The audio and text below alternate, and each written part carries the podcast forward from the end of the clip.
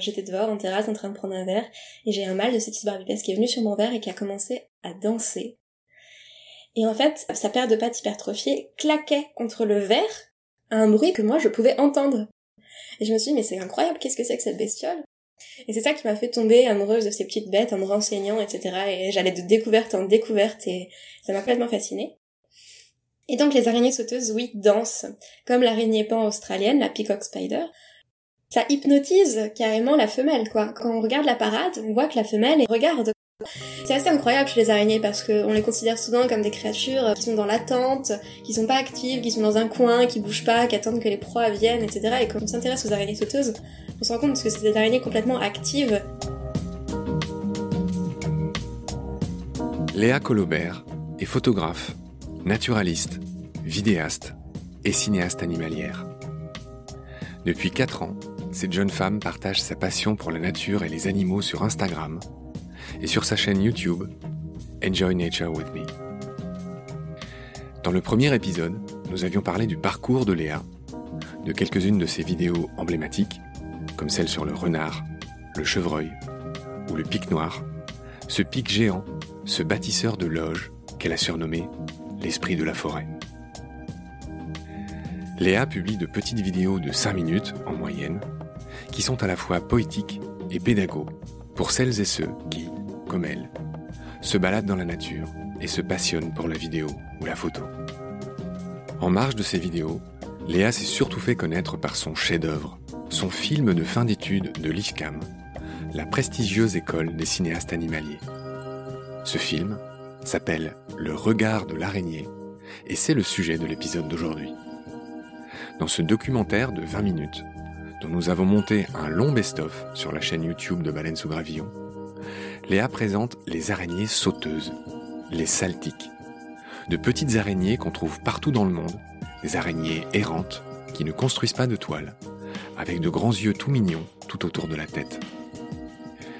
Popularisées par la série Lucas the Spider, les saltiques appartiennent à la famille des salticidés. Dans le monde, une espèce d'araignée sur huit est une saltique. C'est de loin la famille d'araignées la plus répandue.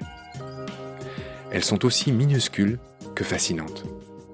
Mais surtout, elles sont célèbres pour leur parade nuptiale à couper le souffle.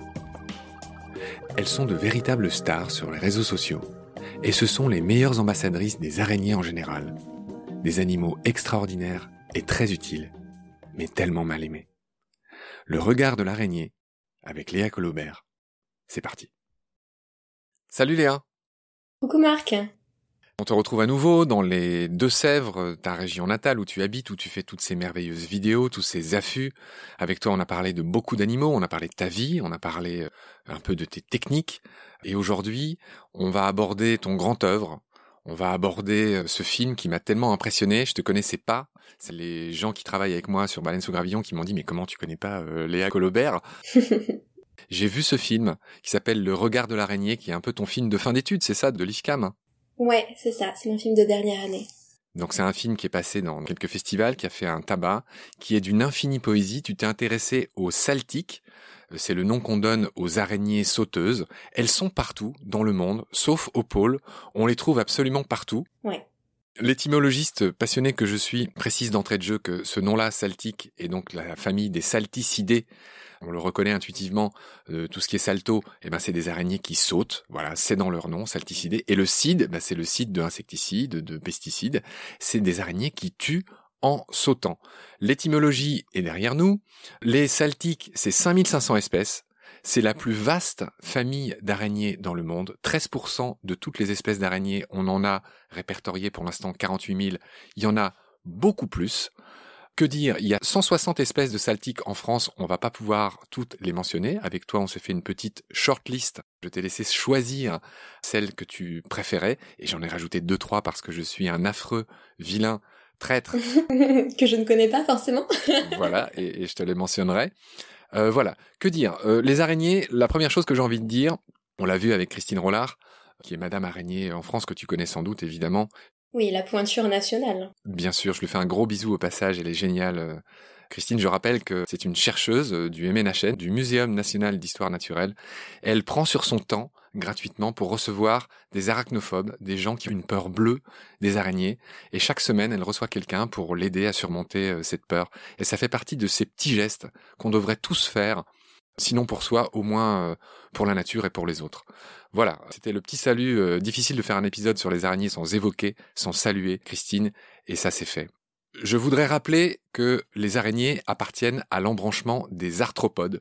Ce sont tous ces euh, animaux articulés, comme les crabes, comme les insectes, mais les araignées ne sont pas des insectes. Elles appartiennent à la classe des arachnides, qui se subdivisent en scorpions, en acariens et donc en araignées. Voilà.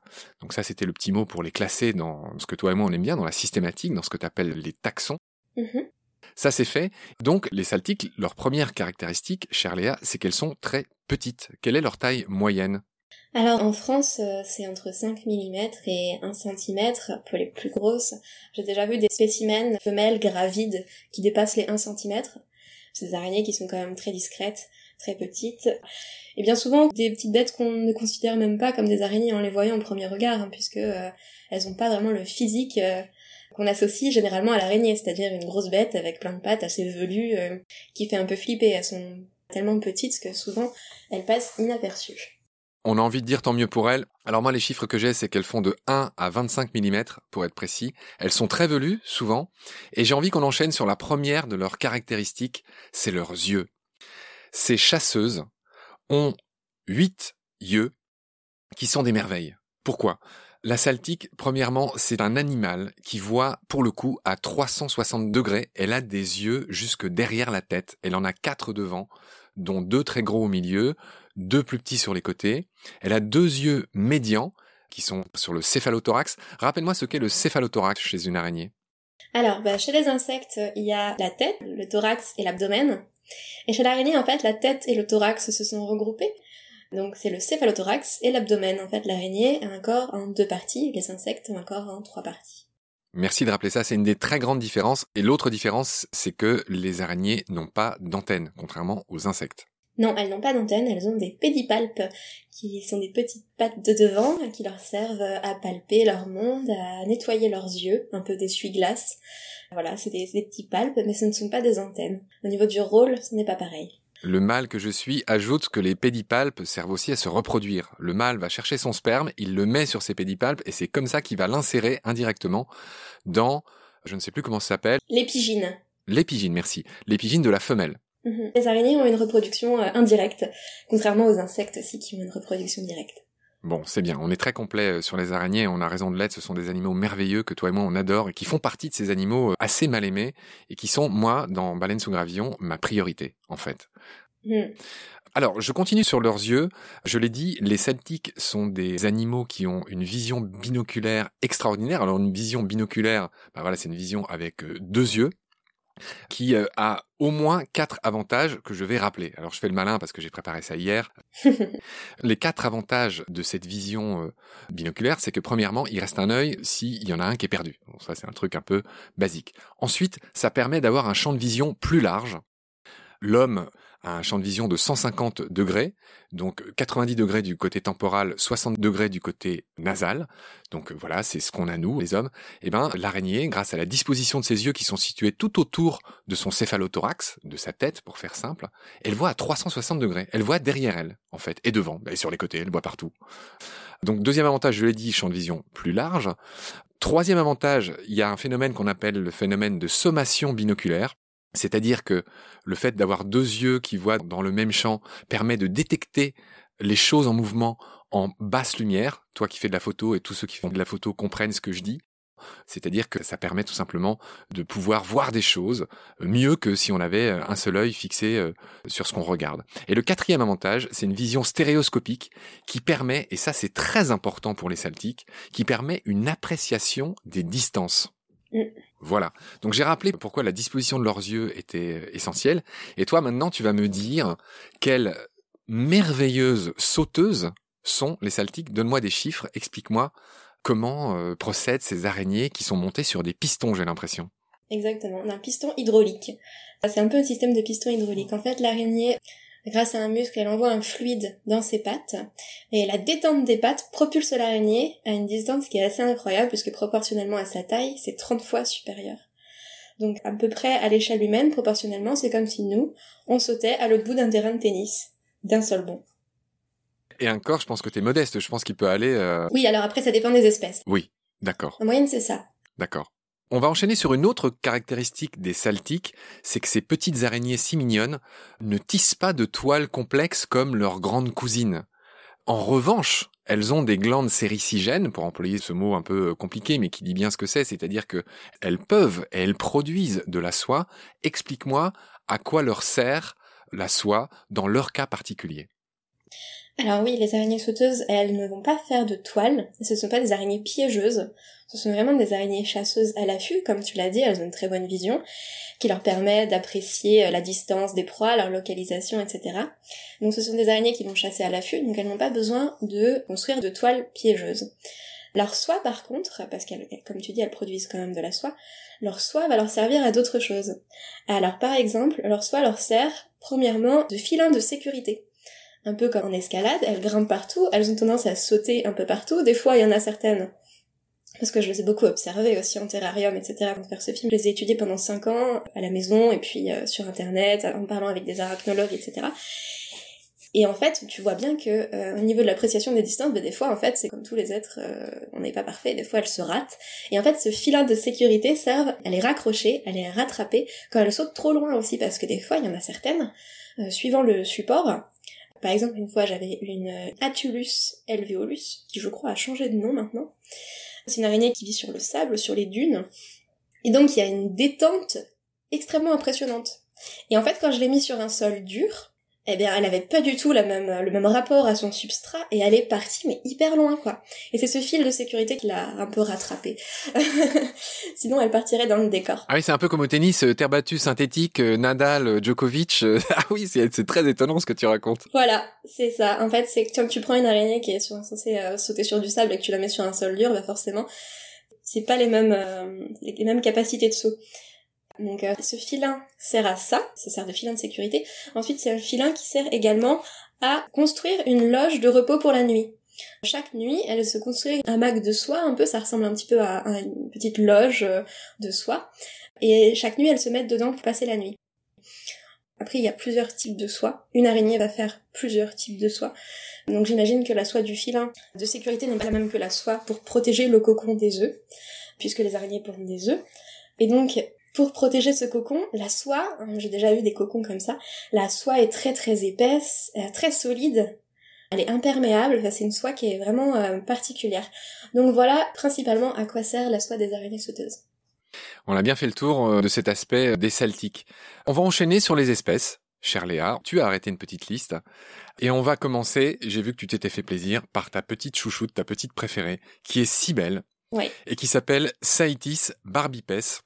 Alors on va aussi écluser l'étymologie. Barbipes, eh bien ça veut dire le pied barbu. Oui. Euh, elle est très poilue, elle est très belle. Décris-la moi s'il te plaît en commençant par ses yeux verts, ses yeux mentalo. Alors oui, euh, Cetis barbipes, c'est une espèce d'araignée sauteuse qui est très commune. Euh, le mâle arbore des couleurs magnifiques pour séduire la femelle. Il a des yeux verts émeraude. Il a un petit bandeau orange au-dessus de la tête. Il a, comme tu disais, les pieds barbus. Il a une paire de pattes qui est hypertrophiée et qui sert euh, à la parade nuptiale. La troisième en partant de la tête. C'est ça, c'est la troisième paire de pattes. Qui a le bout velu, noir comme des petits pompons, et le bout est blanc. Donc là, on a envie de dire pom-pom, non pas pom-pom girl, mais pom-pom spider. Ouais, Pom Pom Spider et Pom Pom Man, puisque ce sont essentiellement les mâles. Enfin, ce sont vraiment les mâles, juste les mâles qui font ça. Les femelles sont vachement plus euh, banales, communes. Elles ont pas de paire de pattes, elles ont pas de couleur euh, comme ça assez incroyable. Elles sont marrons, voilà. Alors, ce qui nous amène à ce qui est le plus incroyable, le plus beau, ce qu'il faut absolument observer des saltiques, c'est leur balai nuptial. Parle-moi du balai mm. nuptial. Et puis dis un mot, on en reviendra à la fin de l'émission, sur la Peacock Spider, l'australienne, qui est un peu une cousine australienne qui est la star des réseaux sociaux. On la voit partout, elle est tellement belle, la Peacock Spider, l'araignée pan. Mais restons sur Saïtis euh, barbipes, euh, petite française. Parle-moi du balai nuptial de Saïtis. Bah là, pour la petite anecdote, euh, quand je suis tombée amoureuse des araignées sauteuses, je suis tombée amoureuse de City Barbipes d'abord, puisque j'étais dehors en terrasse en train de prendre un verre, et j'ai un mâle de City Barbipes qui est venu sur mon verre et qui a commencé à danser. Et en fait, sa paire de pattes hypertrophiées claquait contre le verre à un bruit que moi je pouvais entendre. Et je me suis dit, mais c'est incroyable, qu'est-ce que c'est que cette bestiole? Et c'est ça qui m'a fait tomber amoureuse de ces petites bêtes en me renseignant, etc. Et j'allais de découverte en découverte et ça m'a complètement fascinée.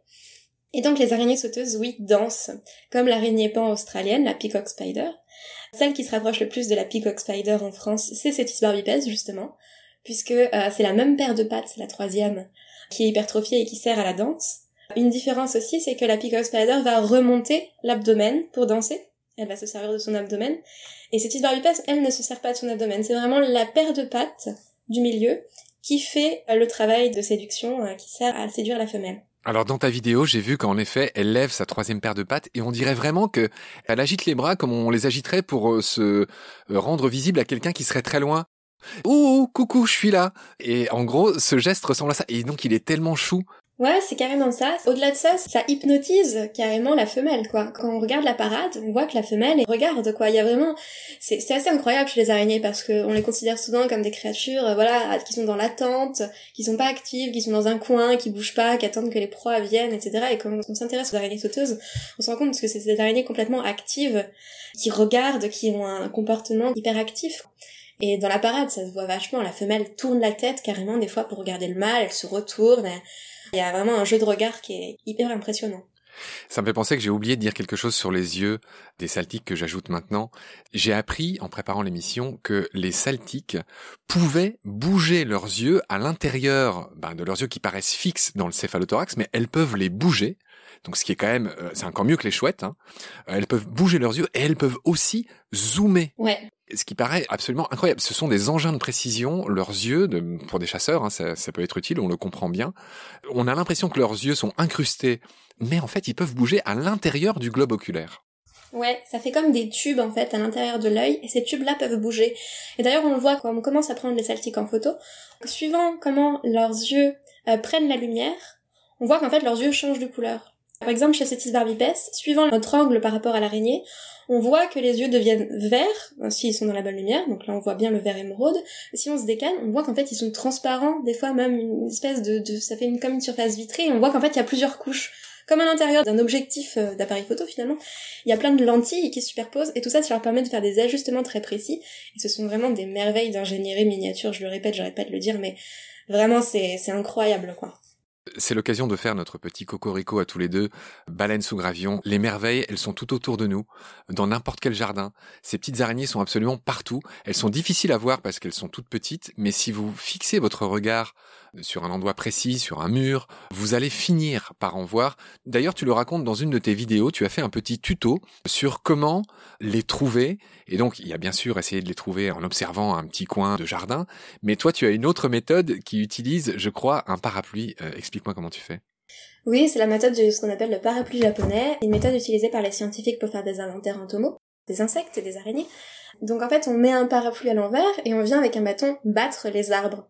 Donc moi, quand je fais ça, mes voisins ils me prennent pour une folle. Mais je bats les arbres comme ça et du coup, il y a plein d'insectes d'araignées qui tombent dans mon parapluie. Bien sûr, après, il faut les remettre là où on les a trouvés parce que si elles sont là, c'est pas pour rien. Je tiens à dire ça. C'est très pratique pour trouver des araignées sauteuses puisque la plupart du temps, c'est quand même très très discret et quand en fait on cherche surtout certaines espèces qui sont arboricoles ou qui vivent dans les pelouses assez hautes, des choses comme ça, c'est vachement plus facile de les trouver avec cette méthode là. Après, c'est vrai que j'aime beaucoup aussi les repérer à vue parce qu'il y a plus de challenge et c'est plus sympa de les repérer à vue, je trouve. Surtout que si on s'exerce l'œil une fois, ça suffit à les voir après tout le temps. Moi, je sais que des fois, je regarde mon mur, pourtant je suis à 10 mètres du mur. Mais je vois le, juste le déplacement, le mouvement, et je sais que c'en est une. C'est pour tous les taxons pareil, une fois qu'on a le regard aiguisé sur certains points, direct au premier coup d'œil, après on sait, c'est comme les oiseaux avec le jeez, c'est un peu le jeez de l'araignée, euh, si c'est pareil, quoi. C'est quoi le jeez?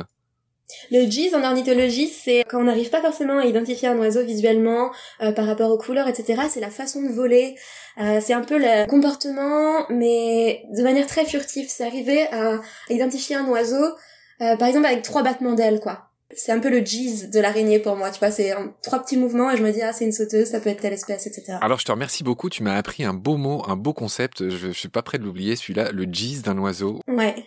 Je te propose d'enchaîner sur une autre espèce. On a compris, hein, Saïtis, c'est ta petite préférée. Il n'y en a pas que pour elle. La deuxième dont tu as tenu à parler, c'est Evarcha arquata. Alors, pourquoi tu as tenu à parler d'elle? Et avant que tu me répondes, je voudrais euh, faire un bisou à quelqu'un que je ne connais pas. Euh, j'ai beaucoup puisé dans ces articles, et peut-être que toi tu la connais. Ce sont les carnets nature de Jessica, que j'ai trouvé sur Internet en tapant Celtic. Et j'ai trouvé son site très bien fait, très joli, très poétique. Voilà, c'est très beau ce qu'elle fait, c'est très poétique. Euh, ses textes sont assez rigolos, sympas. Et j'ai trouvé plein d'informations. Et bien qu'on ne se connaisse pas, je voulais la remercier. Je sais pas si elle nous écoutera un jour, mais voilà, ça c'est fait. Je connais aussi son site, il est très bien fait. Il y a aussi un autre site, je sais pas pour les gens qui voudraient s'y intéresser. Hormis le guide de la chaux des araignées, celui avec les photos qui est très bien pour, pour commencer en tout cas. Il y a le site des araignées de France et de Belgique qui est très bien.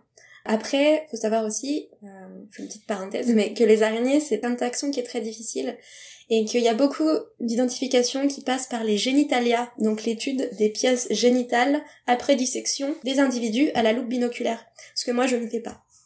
Parce que euh, j'estime que pour ma petite satisfaction personnelle, juste de savoir le nom, d'aller jusqu'au nom de l'espèce, j'ai pas envie de charcuter les araignées, etc. Je laisse ça à des scientifiques pour qui c'est le métier. J'estime, moi, ne pas avoir le, droit de les charcuter pour mon bon plaisir. Mais il y a des gens qui vont jusqu'aux pièces génitales, et ça c'est extrêmement intéressant, mais c'est extrêmement compliqué. Et sur ce site des araignées de Belgique et de France, il y a toutes les photos des pièces génitales des, araignées. C'était bien de le mentionner. On va enchaîner sur Evarcha arquata. Alors, je voulais parler d'elle parce que c'est une araignée que j'ai énormément aimé photographier.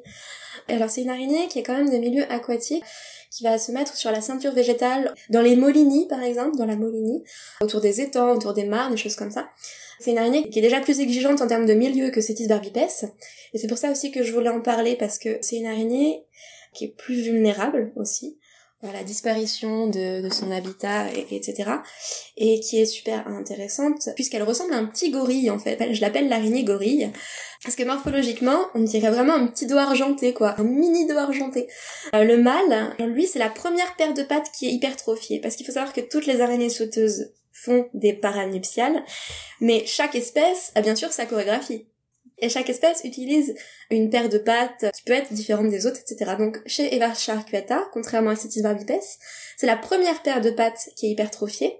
Et j'ai déjà vu des parades ou même des disputes entre mâles, des disputes territoriales où ils dansent aussi le mâle l'un en face de l'autre.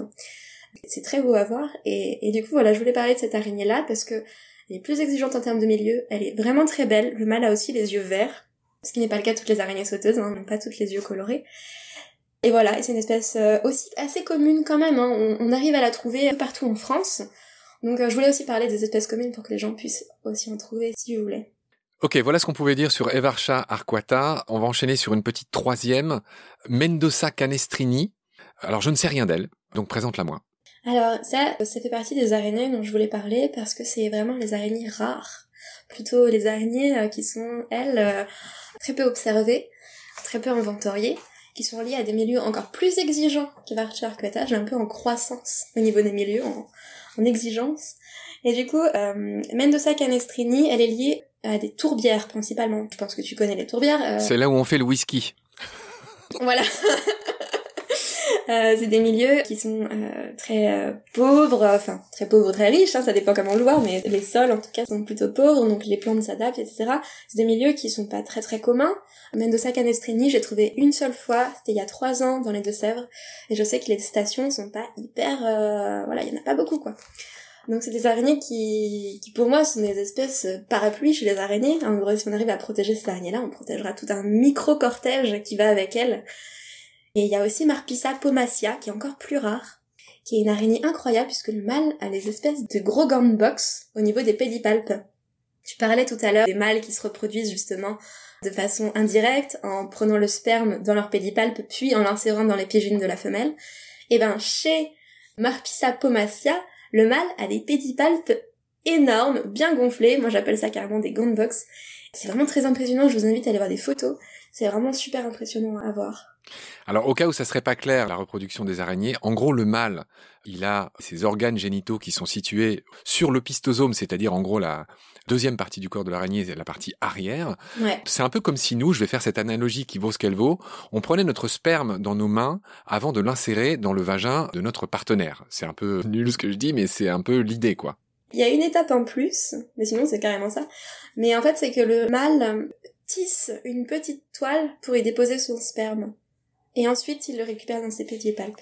Oui, voilà, il enrobe, il met ça dans un contenant de soie, voilà. Ouais, c'est ça. D'accord. Donc maintenant, on a bien compris comment tout ça se passait.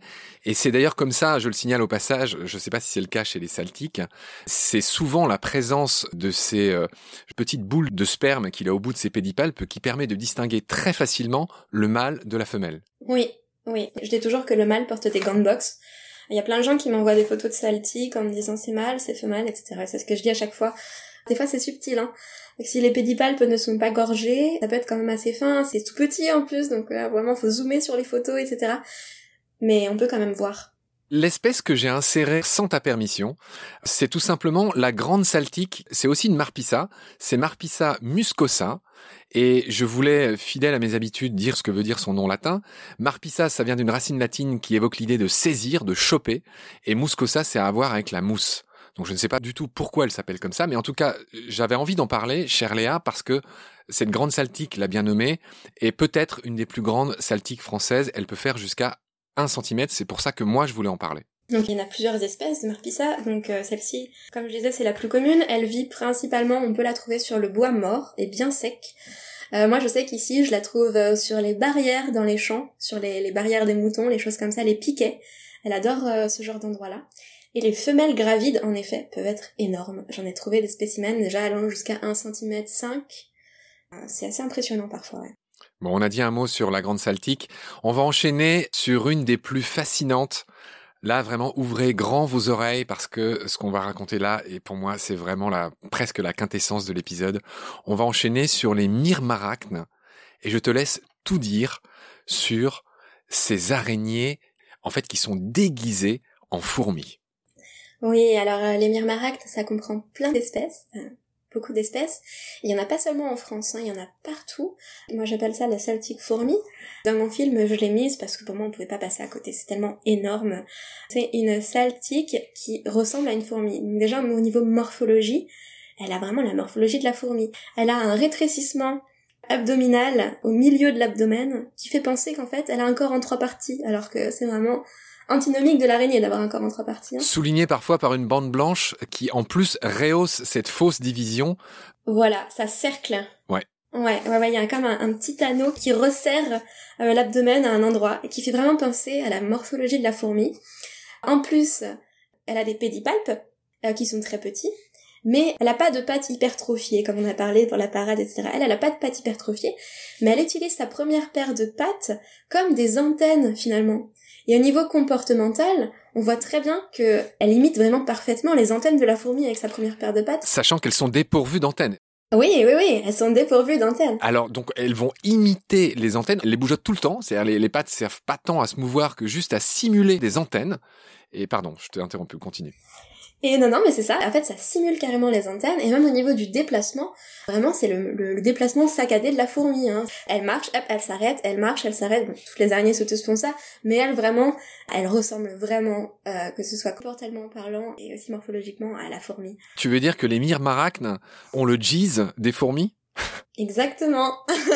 J'apprends vite. Hein.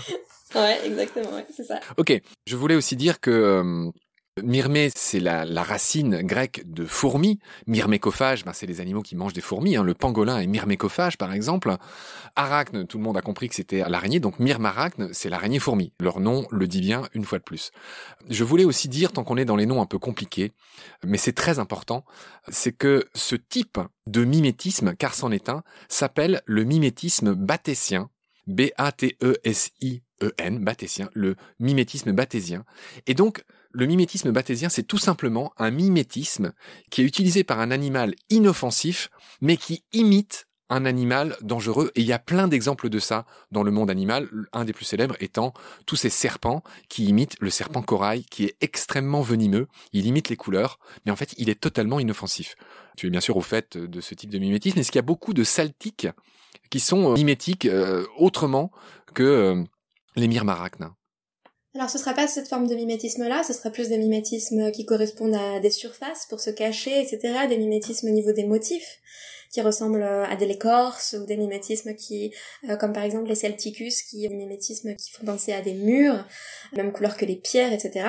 Donc juste pour revenir à, à l'araignée fourmi, il y a une araignée, alors la découverte est très récente, donc forcément c'est pas encore euh, démocratisé euh, dans la pensée scientifique, etc. Mais j'ai lu un article scientifique il y a pas très longtemps euh, qui parle de la découverte d'une araignée fourmi qui allaite ses petits.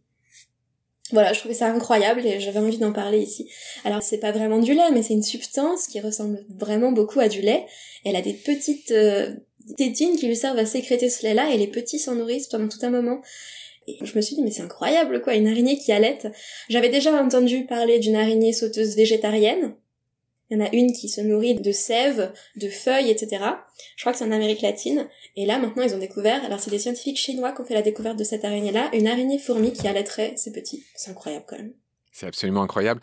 Et tu vois, une information en, appelant une autre, en préparant l'émission, je suis tombé sur un article assez récent où les scientifiques ont établi que, euh, bien sûr, les araignées n'entendent pas, mais en revanche, elles perçoivent les vibrations, y compris sonores, grâce au soie de leurs pattes. Oui. Et ça aussi, c'est un sens en plus pour cette chasseuse qui peut, d'une certaine manière, donc, je viens de le dire, percevoir le son. Tu me confirmes cette euh, découverte?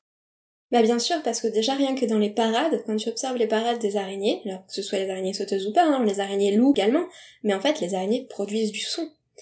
Cette barbipes, je te dis, la première fois que je l'ai vue, elle me faisait la parade en fait, ses pattes claquaient sur mon verre et j'arrivais à l'entendre, ça claque fort quand c'est sur des surfaces qui résonnent comme ça. Et du coup, euh, il y a un, preneur de son que je connais, qui est venu faire des interventions à l'IFCAM, qui s'appelle Boris Jolivet. Il a réussi à enregistrer le son de parade des araignées loups, justement. Et en fait, quand tu l'entends sur des grosses enceintes, c'est complètement impressionnant, quoi. C'est des grosses vibrations, des gros, c'est en fait, t'as l'impression d'être dans une fanfare avec que des tambours africains, c'est, euh, c'est, c'est hyper impressionnant le fait que les araignées, les insectes produisent des bruits, et, et voilà. Alors, on avait juste oublié de dire le nom de la myrmarachne euh, que tu m'avais cité, en l'occurrence Cynageles venator. C'est bien ça? Oui, C'est l'espèce qu'il y a dans mon film. Il y euh, il y en a plein. En fait, il y a beaucoup d'espèces mimétiques de la fourmi. Et c'est rigolo parce que on en a en France, des comme ça, des mimétiques de la fourmi, mais il y en a qui ont évolué de la même façon en Amérique du Sud et en Thaïlande. Donc en fait, tu vois, c'est plein d'endroits différents, on arrive aux mêmes évolutions, euh, c'est incroyable je trouve. Il y a quelque chose d'important que je voudrais dire, c'est qu'on n'arrête pas de décrire quel point elles ressemblent à des fourmis, mais on n'a pas dit pourquoi, à quoi ça leur servait. Il y a une raison quand même qui est la raison principale. Puisque moi j'ai fait des tests. Alors je me suis demandé pareil. Je me suis dit pourquoi est-ce qu'elles sont en fourmis? Alors peut-être que c'est parce que elles veulent prédater des fourmis. Donc j'ai fait plein de tests, j'ai mis une araignée sauteuse fourmi avec des fourmis, j'ai regardé euh, comment, comment ça se passait, et en fait elles ne s'attaquent pas du tout aux fourmis. Donc je me suis dit ça doit être quelque chose d'autre, je me suis renseignée, etc. Et en fait ce serait principalement le goût des fourmis qui est atroce à cause de l'acide formique euh, qu'elle sécrète, qui serait atroce pour plein de prédateurs, et au final ce serait un peu la planque d'être déguisé en fourmi pour bah, passer un peu euh, inaperçu aux yeux des prédateurs et se disent bon c'est une fourmi, alors que les araignées sont absolument délicieuses et les prédateurs adorent les araignées. Tu l'as merveilleusement résumé, j'ai rien à ajouter. Alors, on va enchaîner sur euh, d'autres espèces qui cette fois-ci sont thermophiles, c'est-à-dire qu'elles aiment les milieux plutôt chauds. Donc tu m'as noté deux espèces, Carotus xanthogramma, donc il y a une histoire de jaune quelque part, et Heliophanus, il y a une histoire de soleil quelque part. Alors Carotus xanthogramma, elle est vraiment géniale, elle est assez commune, on peut la trouver dans les haies, etc. C'est araignée quand même qui aime bien la hauteur, des petits arbustes, des choses comme ça, ça lui convient bien. Et c'est l'araignée carotte. Alors pourquoi l'araignée carotte? Euh, Parce que la femelle est orange carotte, et c'est une espèce dont je voulais parler puisque, à l'inverse des autres espèces dont on a déjà parlé, la femelle est très très colorée, plus colorée que le mâle qui lui est noir avec l'abdomen orange. La femelle est entièrement orange vif, avec une bande plus jaune sous les yeux, un regard noir adorable. C'est une araignée que les gens m'envoient beaucoup en photo pour me demander ce que c'est. C'est une araignée qui retient l'attention parce qu'elle est pas toute petite, elle est quand même de bonne taille, et elle est très très très belle. Et elle, elle est très photogénique en plus pour les macros, cette araignée-là. Ok, j'ai pas noté d'autres espèces. Tant qu'on est en France, est-ce que tu veux en citer euh, quelques autres ou est-ce qu'on a fait le tour de celles que tu voulais présenter? Et ben pour revenir aux Heliophanus dont tu parlais juste à l'instant, tu disais le soleil qui brille, quelque chose comme ça. En fait, c'est parce que les Heliophanus, c'est tout un cortège de petites araignées très communes qui sont dans les jardins, qu'on peut trouver même en ville. C'est des espèces que j'ai beaucoup appréciées quand j'habitais à Angers pendant trois ans, et c'est là où j'ai commencé les araignées. C'est des espèces qui sont très faciles à trouver et qui ont l'abdomen qui change de couleur suivant comment elles sont orientées au rayon du soleil. Donc en fait, des fois, elles peuvent être très brillantes roses, des fois elles ont des teintes vertes, etc. Elles sont très métallisées.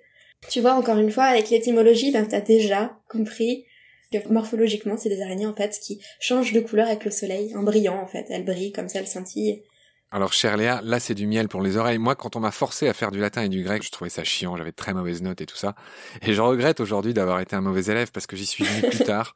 Mais tu l'as bien résumé, hein, c'est vrai, pour peu qu'on soit un peu curieux et surtout qu'on s'intéresse aux sciences en général, euh, le fait de connaître ses racines latines et grecques ben, aide beaucoup. C'est un peu comme les médecins. Mm. Après, chacun fait ce qu'il peut, fait ce qu'il veut, etc. Je voulais juste te dire que dans le cas d'Heliophanus, euh, c'est pas du latin, c'est du grec. Hein. O Helios ah anaphainetai, je me souviens un peu de mes cours de grec, ça veut dire le soleil se lève ou le soleil brille, je sais même plus. Mais voilà, on va enchaîner. Si tu veux bien, on va se faire plaisir dans un, bouquet final. C'est un peu un feu d'artifice, là, notre conversation d'aujourd'hui. Je la regrette pas du tout. Elle est juste sublime. On a recensé, toi et moi, deux ou trois espèces qui sont incontournables dans le monde. Et c'est là qu'on revient sur, alors c'est Maratus volans, euh, sur la Peacock Spider, Maratus volans, qu'on trouve en Australie, en l'occurrence au Queensland et en Nouvelle-Galles du Sud. Elle n'est pas partout en Australie. Décris-moi cette araignée qui est la superstar des araignées. Alors, bah, c'est tout le groupe Moratus, parce que finalement, Volans, c'est qu'une espèce, mais tout le groupe Moratus sont des araignées pans, et chaque espèce a sa chorégraphie, et là, pareil, euh, il faut vraiment aller voir. Je te coupe juste 10 secondes pour dire que Volans, selon mes calculs, ça veut dire qu'elle vole. Explique-moi pourquoi on lui aurait donné cette appellation. Eh ben, mis à part le fait que ce soit une sauteuse, je pense aussi peut-être que c'est avec l'abdomen, je sais pas du tout. Je vais risquer une hypothèse, j'en suis pas sûr du tout et les spécialistes me corrigeront si je dis une bêtise, mais en fait, en plus de toutes les couleurs chatoyantes et incroyables dont tu vas parler, cette araignée a ce qu'on appelle deux volets opistosomiques, c'est-à-dire que sur son opistosome, sur son abdomen, elle a deux parties, deux petites ailes qui peuvent se relever pour faire une sorte de masque africain. Et c'est peut-être pour ça qu'elle s'appelle volante, parce qu'elle a deux petites ailes sur les côtés, est incroyable aussi, hein, d'avoir des trucs repliables en plus. T'as d'autres euh, espèces de moratus qui sont pareilles en fait, qui ont aussi ces petits volants là. Donc je sais pas si c'est vraiment ça. Mais en tout cas, il y a vraiment une énorme diversité. C'est pour ça que c'est mon rêve d'aller en Australie pour pouvoir découvrir ces petites araignées là. Il y a un, monsieur que je connais qui a lancé le projet Moratus, justement. Et en fait, euh, le projet Maratus, pardon. Et donc, euh, il a décidé de prendre en photo le plus d'espèces possibles d'araignées pan. Il a commencé à toutes les inventorier, etc. Ses photos sont magnifiques. Et il a ouvert euh, une chaîne YouTube où on voit la parade de chaque espèce. En fait, il y a même une espèce de Maratus qui a un petit plumeau au bout de l'abdomen. Alors qu'elle a pas les belles couleurs comme les autres ou quoi, elle est moins colorée, mais elle a des pompons au bout des pattes et au bout de l'abdomen et elle agite ce pompon là et c'est incroyable. Encore une pom-pom spider. Ouais, bah carrément. C'en est toutes, c'en est toutes, c'est sûr, mais celle-ci, on dirait vraiment un petit pompon en plus que les autres n'ont pas, quoi. Et c'est des araignées que j'aimerais beaucoup voir, qui sont vraiment minuscules. Parce que, en fait, elles sont de la taille de Cetis barbipes en France, donc c'est à peu près 5 mm. Dépasse pas 5 mm. C'est des araignées toutes petites. Il faut les regarder euh, de très près pour pouvoir voir ces magnifiques couleurs, mais c'est vrai qu'elles ont fait un carton sur internet et on comprend pourquoi. Je voudrais enchaîner sur une araignée dont on a aussi parlé avec euh, Christine, qui a un nom fantastique. Donc là, il y a plusieurs ponts dans le même épisode euh, sur l'araignée que je vais dire. C'est Bagheera kiplingi. Je te laisse m'expliquer pourquoi cette araignée est unique au monde. Ah, bah c'est l'araignée dont je parlais tout à l'heure. Voilà. C'est une petite araignée qui se nourrit des corps beltiens, c'est-à-dire des petits bourgeons sucrés euh, qui poussent sur l'acacia. Oui. Elle n'est pas entièrement végétarienne, mais une partie de son menu, et parfois la majorité, est végétarien, et c'est quand même incroyable, il faut le savoir, c'est la seule espèce du monde, euh, connue en tout cas, qui est flexitarienne, on va dire, euh, qui mange des petits éléments végétaux. Oui, oui, alors ça aussi, j'en ai entendu parler, donc je m'étais renseignée dessus, tu vois, j'avais pas retenu le nom latin, et c'est quand même dingue, ce que je te disais tout à l'heure. La nature euh, a tout inventé en fait. Il y a tout dans la nature. Il existe des araignées végétariennes, des araignées qui allaitent. Enfin, tout, existe déjà en fait. C'est juste qu'on connaît mal. Mais oui, et donc cette araignée-là est une araignée d'Amérique latine, euh, entre le Mexique, le Costa Rica, etc. Et c'est une araignée qui est euh, incroyable quand même, une araignée végétarienne. Il y a une phrase qui me tourne dans la tête que je veux dire qui a rien à voir avec notre sujet mais qui est trop belle. Il y a un film avec Jean Gabin, c'est peut-être un peu lointain pour toi, que je te recommande de voir, qui s'appelle Le Président dans lequel euh, Jean Gabin interprète le président du Conseil de je ne sais quelle époque. Et il y a un débat euh, parlementaire euh, dans lequel il y a un député qui lui dit Vous savez, il y a aussi des patrons de gauche. Et la réponse de Jean Gabin est la suivante. Il y a aussi des poissons volants, mais ils ne constituent pas la majorité du genre. C'est très beau. Dans le cas de Bagheera Kiplingi, je le redis, sur les 48 000... C'est l'exception qui confirme la règle. Exactement, espèce d'araignée répertoriée, décrite, enfin connue en tout cas. C'est la seule qui est euh, pratiquement végétarienne. Voilà. Mm. Alors, maintenant arrive en guise de punition le petit piège euh, que je t'ai préparé, en l'occurrence une araignée dont on n'avait pas du tout parlé, Zygobalus sex punctatus. Alors, double piège, je veux que tu essayes de me dire ce que veut dire son nom. Sex punctatus, donc le sexe ponctué? eh bien, tu es tombé dans mon piège. tu es tombé dans mon piège béant. Sex punctatus. 6 points, à 6 points. Tu as un esprit bien mal tourné, je trouve. Je plaisante évidemment. Sex punctatus, ça veut dire 6 points. C'est le sexe de 6. Sex punctatus. Et zygobalus. Alors, balus a à voir avec danser, hein, comme dans ballet. Et zygo, c'est une racine grecque qui signifie le joug. J-O-U-G. Le joug, par exemple, qu'on met sur des bœufs pour tirer une charrue. Euh, donc, je ne sais pas pourquoi joug. Mais voilà, et j'en parle pour deux raisons, pas seulement pour te tendre un piège, c'est une araignée qu'on trouve aux États-Unis. Voilà, donc euh, comme son nom l'indique, elle a six points sur son opistosome, sur son abdomen. Mais j'en parle pour une raison en plus, et peut-être que tu vas rebondir euh, là-dessus. C'est que Zygobalus est très caractéristique de ce qu'on appelle en éthologie un comportement agonistique. Un gros mot pour parler de quelque chose que tout le monde connaît, c'est-à-dire la compétition entre mâles, les attaques, les, en gros, je te montre mes muscles. Voilà, c'est tout ce qui concerne les affrontements, par exemple les bouquetins qui se battent, etc. Ça s'appelle un comportement agonistique d'une racine grecque qui signifie la compétition. Voilà. Et donc, apparemment, cette araignée-là, il y a des combats entre les mâles, parce que tu vois, c'est pas le tout de séduire la femelle, mais il y a aussi de la concurrence. Donc, est-ce que tu peux me dire un mot là-dessus? Ça se frite, quoi. Oui, oui, alors les mâles se fritent, comme tu dis, beaucoup euh, pour les femelles. Ils vont pas se battre euh, de manière agressive, ils vont danser l'un en face de l'autre. En fait, c'est comme une parade un peu pour voir bah, qui c'est qui sera le plus fort, qui c'est qui sera le plus grand, le qui dansera le mieux, qui connaîtra mieux sa chorégraphie. C'est un peu cette compétition-là qui est pour les femelles. Après, euh, je ne sais pas s'il y a des compétitions vraiment territoriales parce que les araignées sauteuses sont des araignées errantes. Donc elles n'ont pas de territoire à proprement parler, elles vont bouger comme ça en permanence et donc rencontrer d'autres mâles et donc des femelles aussi. D'accord. Quand on a préparé cette émission, tu m'as parlé d'une observation que tu avais faite en Espagne, où il était question euh, d'autotomie. Explique-moi ce mot barbare et explique-moi euh, ce que tu avais vu. Alors oui, quand je suis allée à côté de Madrid, il y avait un mâle sur mon bungalow, un mâle de Menemerus euh, sembilitatus, qui est une assez grosse araignée sauteuse, elle peut atteindre une bonne taille en Espagne. Elle faisait presque 1 cm 5, limite 2 cm, elle était vraiment énorme. Et en fait, il lui manquait presque toutes les pattes, il lui restait plus qu'une patte de chaque côté en fait. Ouais. Alors ça, en fait, j'ai vérifié, ce serait de l'autotomie comme font les lézards quand ils perdent leur queue. Les araignées seraient capables de se séparer de leurs pattes face à des prédateurs ou d'autres potentiels concurrents mâles, euh, je ne sais pas dans quelles circonstances exactes, puisque je n'ai jamais observé la patte qui se décrochait, mais j'ai vu l'araignée euh, se déplacer sans pattes. D'accord. Alors je ne sais pas si ça repousse. On avait dit euh, que ça repoussait sur les. Si si. Alors moi j'ai envie de te dire que récemment j'ai vu une vidéo passer où on voit un vieux tégénaire, ces araignées qui sont si jolies mais qui effrayent tant la ménagère de moins de 50 ans. Et les ménagers aussi. Et des ménagers, oui, bien sûr, c'est vrai, il n'y a pas que les femmes, t'as raison de le dire. Il lui manquait, je crois, je crois qu'il lui restait plus qu'une patte ou deux comme dans ton cas. Et en fait, voilà, il y a des photos avant-après où on voit que ben l'araignée a été soignée par je sais pas qui ou je sais pas comment. En fait, elle s'est complètement atrophiée tout ça, mais elle est pas morte et elle en a réchappé et toutes ses pattes euh, avaient repoussé. Je sais pas s'il faut y accorder un crédit scientifique, Ouais, je sais pas si les saltiques en sont capables, j'ai pas assez de connaissances sur la biologie, mais si elles sont capables d'autotomie, ce serait en effet un peu bête que ça repousse pas. un peu handicapant. En effet. Alors, tant qu'on est dans les histoires de manger, de prédation, euh, est-ce que tu as observé euh, du cannibalisme? Les mœurs sont pas jolies jolies euh, chez les saltiques comme chez le reste des araignées. Mais en fait, chez les saltiques, ça va. Enfin, je parle en tout cas pour le mâle. Quand il fait la parade à la femelle, la femelle est complètement hypnotisée. Et bien souvent, après l'accouplement, le mâle arrive à en réchapper en fait, parce qu'il se cache, il, part très très vite, et la femelle, euh, voilà, elle n'a pas trop le temps de réagir. Et cette parade fait qu'il y a moins de prédation sur les mâles adultes, qui permettent à un mâle de féconder plusieurs femelles aussi. Par contre, les femelles sont vraiment de véritables grosses prédatrices, énormes prédatrices, et j'en ai eu en terrarium, et franchement, euh, les femelles sont très très agressives envers les mâles, mais aussi envers les juvéniles, les jeunes araignées sauteuses, ou même des araignées sauteuses adultes de la même espèce ou d'espèces différentes. Donc en fait, j'ai vu des femelles de Cetis barbipes, l'espèce très commune là du mâle qui a le bandeau orange et les yeux verts, qui euh, se jetait sur à peu près tout ce qu'elle voyait qui bougeait. Le moindre mouvement qui lui fait penser à une proie, directement elle va voir et elle a un comportement qui est plutôt agressif. Alors, je rappelle que chez les araignées, le mâle est souvent plus petit que chez la femelle et que sa vie est assez rude. Bien souvent, il sert de repas à la femelle après l'accouplement. Ça, c'est chez les araignées.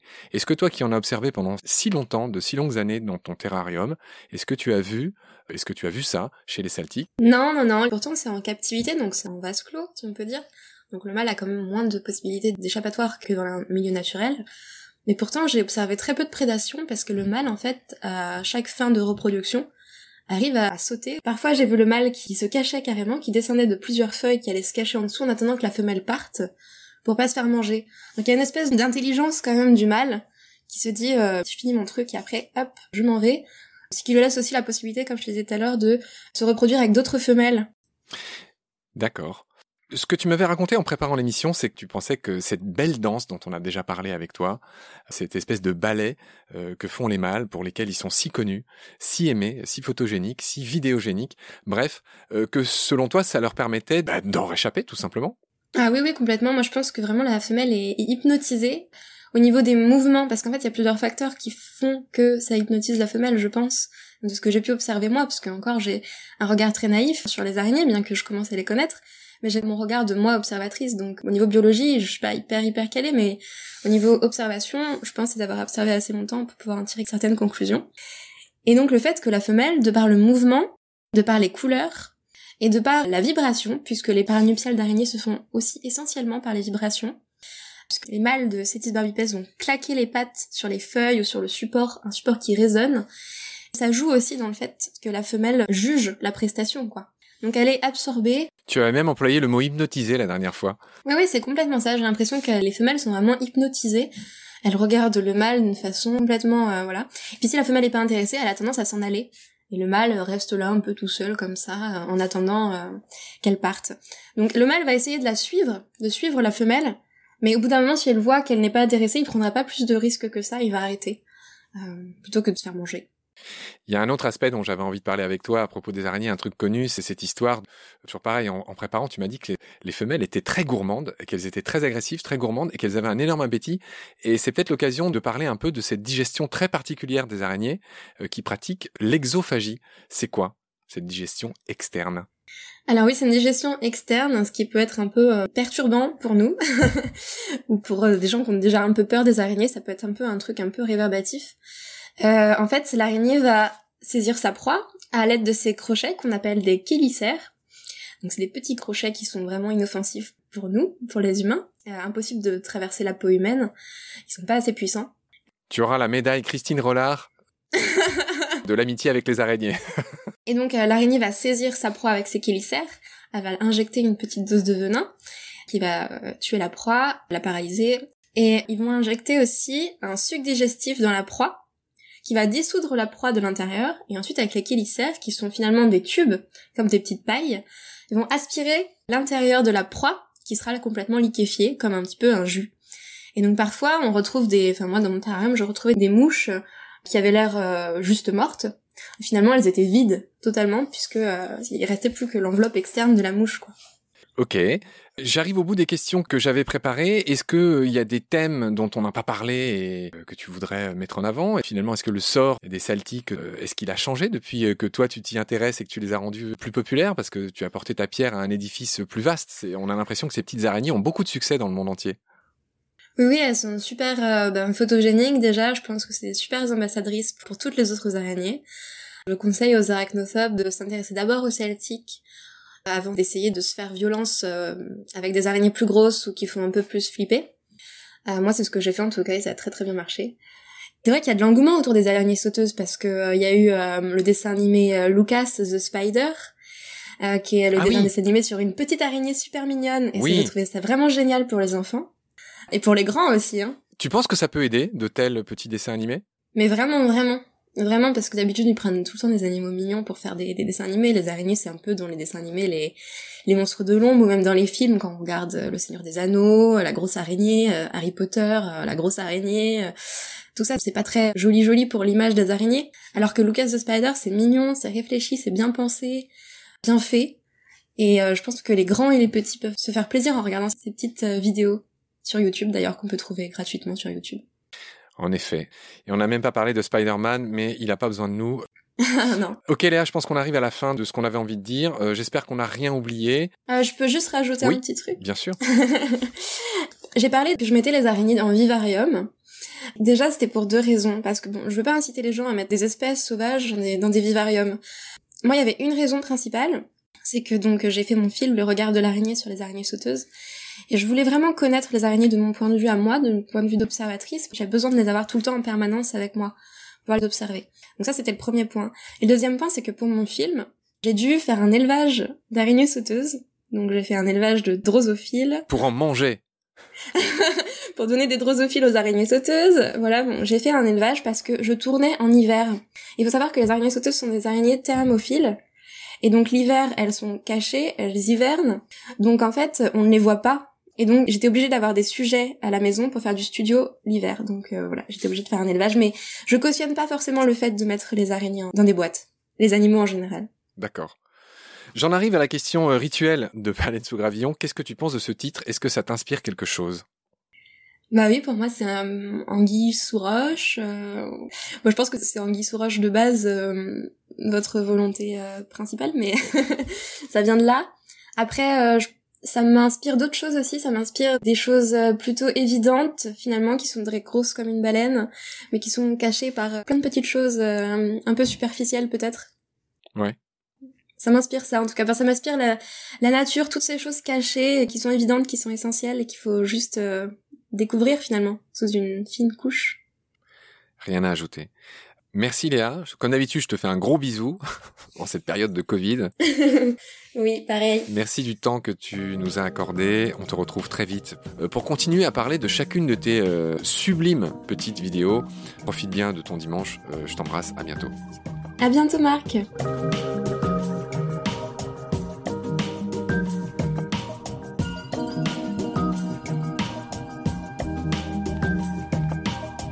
C'est la fin de cet épisode.